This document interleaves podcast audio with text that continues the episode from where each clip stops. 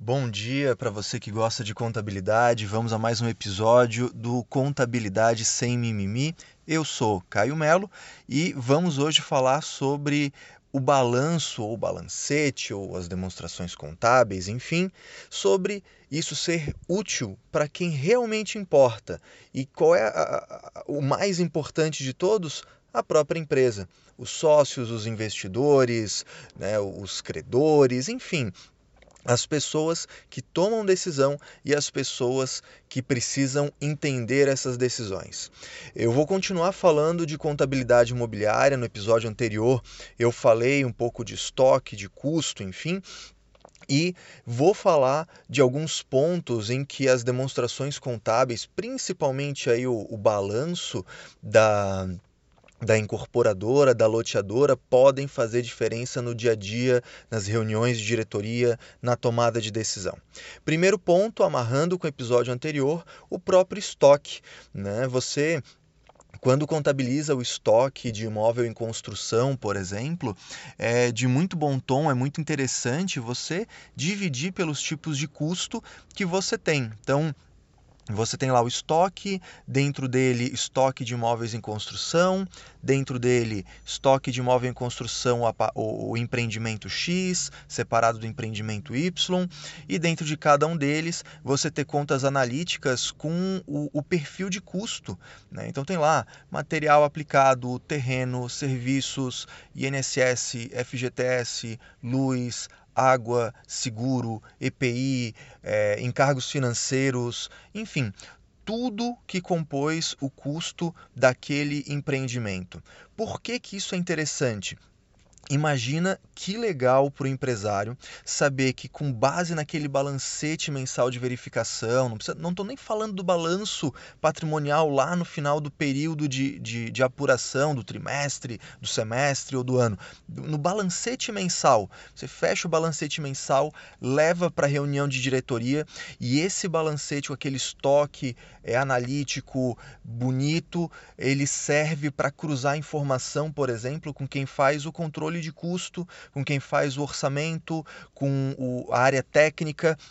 Então você automaticamente cria uma forma de, de auditar, de controlar se as informações estão batendo. É muito pouco provável que a mesma informação esteja errada igualmente em dois relatórios.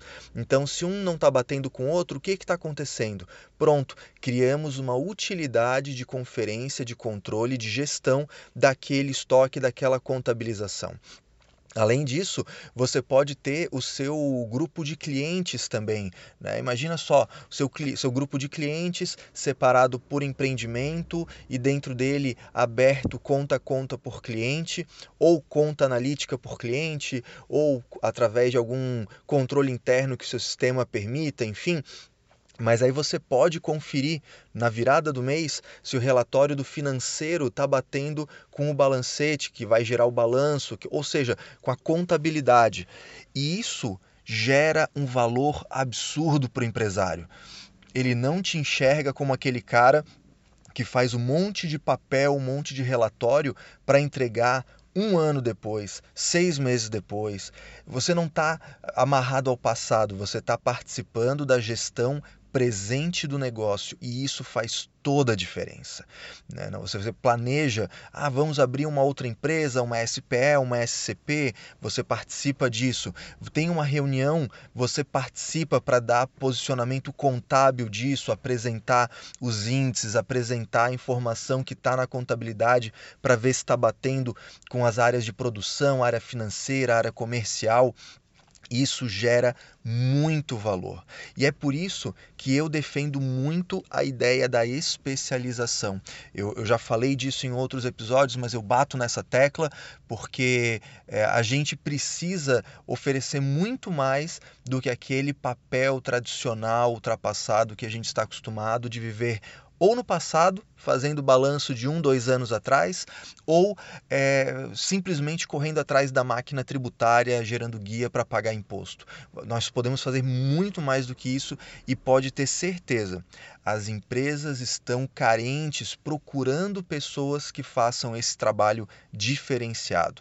E aí resta saber se você quer entrar nessa onda, se você está comprometido em aumentar o padrão, aumentar o resultado, aumentar a, a performance do seu serviço contábil, ou se para você está tudo bem ficar assim e, e não, tá, não tem nada de errado. Eu não estou dizendo que você obrigatoriamente deva especializar no nicho, não estou dizendo que você deve fazer tal coisa senão você está errado. Não, eu estou dizendo o que funcionou para mim, o que fez com que eu crescesse muito rápido na profissão e hoje já não tenho a a, o medo, o receio de falar o que me falavam há um tempo atrás, de reconhecer realmente eu consegui rápido, é, acelerado, aumentar o resultado, aumentar o padrão, evoluir muito na profissão contábil e eu quero compartilhar isso com você. E uma das formas que eu tenho de compartilhar isso com você é justamente na especialização, no foco na área imobiliária, que é a área que eu sou apaixonado, que eu adoro estudar, e quando a gente adora estudar,